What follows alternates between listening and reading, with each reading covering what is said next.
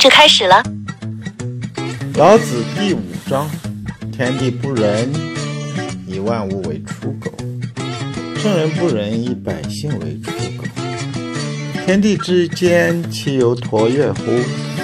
虚而不屈，动而欲出，多言数穷，不如守中。天地反对人。把万物都当作草扎的狗来看，圣人也反对人，把百姓当作草扎的狗来看待。天地之间不正像是气球那样的空泡吗？它空虚，但却不会像气球那样收缩。运动它，它更加膨胀。多说话，往往就像刺破气球后漏气，不如持手中空。天地呢，并不喜欢以人的名义把万物献祭给天地；圣人并不喜欢以人的名义呢，把百姓献祭给圣人。老子提倡无为的道，反对有为的人。把万物献祭给天地，问过万物的意见吗？把百姓献祭给圣人，问过百姓的意见吗？世界上没有无缘无故的爱，也没有无缘无故的恨。以人的名义侵犯人民的物权和生命权，老子是反对的。正如后人所指出的，自由啊，多少人假借自由的名行恶，说了那么多假话的人啊，刺破假话的针，不是到处都是吗？只有生成万物的道，成就百姓的道，虽然空虚，却是千秋万代的正道。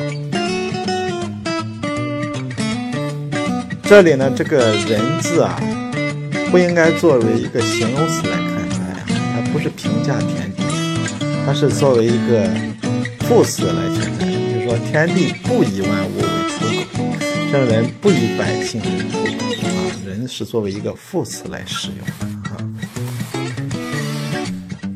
那么天地之间呢，就是有什么呢？就是人与万物了啊，也有这些空气啊，它就像一个橐越那样。橐越呢是古代冶金用的那种鼓风机啊，它是一种皮囊啊，皮囊的这个气的时候，它就胀开啊，然后这个往外出气的时候，它就呃。收缩一下啊，但是天地之间呢，它是不会收缩的啊。它是虽然里面是空虚的，但是它也不会塌缩啊。你像古人经常有个杞人忧天的故事啊，天上的星星为什么不会落下来？落下来不会打到人的吗？啊，这个问题老子的给出的回答它是不会落出来的，啊，不会落下来的，因为它。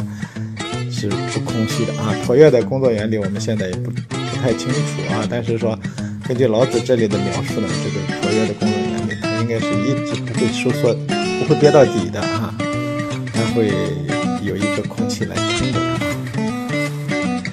那么这个橐越呢，肯定是怕刺破的啊！人呢，仁爱的思想呢，实际上就像一个针一样，不真实，它会刺破这个球，就会让这个球漏气。所以呢，就是多很多说说这个仁义的话的这种多言呢，它就会树穷。所谓树穷呢，就是说，呃，万事万物啊，它都有一个使用次数吧，就像现在讲的啊，充电器充多少次以后它就会没用了啊，这里的数穷啊，它就会坏掉啊。还不如那种持守着这种中空啊，呃，这个头也不漏气的，它就会使用的次数多一点啊。就是说，不要整天去谈那些毫无来由的人啊，这个东西没有无缘无故的爱啊，也没有无缘无故的恨啊，大家都遵守一种大道就觉得老子这个文章说的就应该是这样的一个意思啊，这样的一个意境啊，它是反对人的，而且天地也都反对人，哈哈，老子更反对。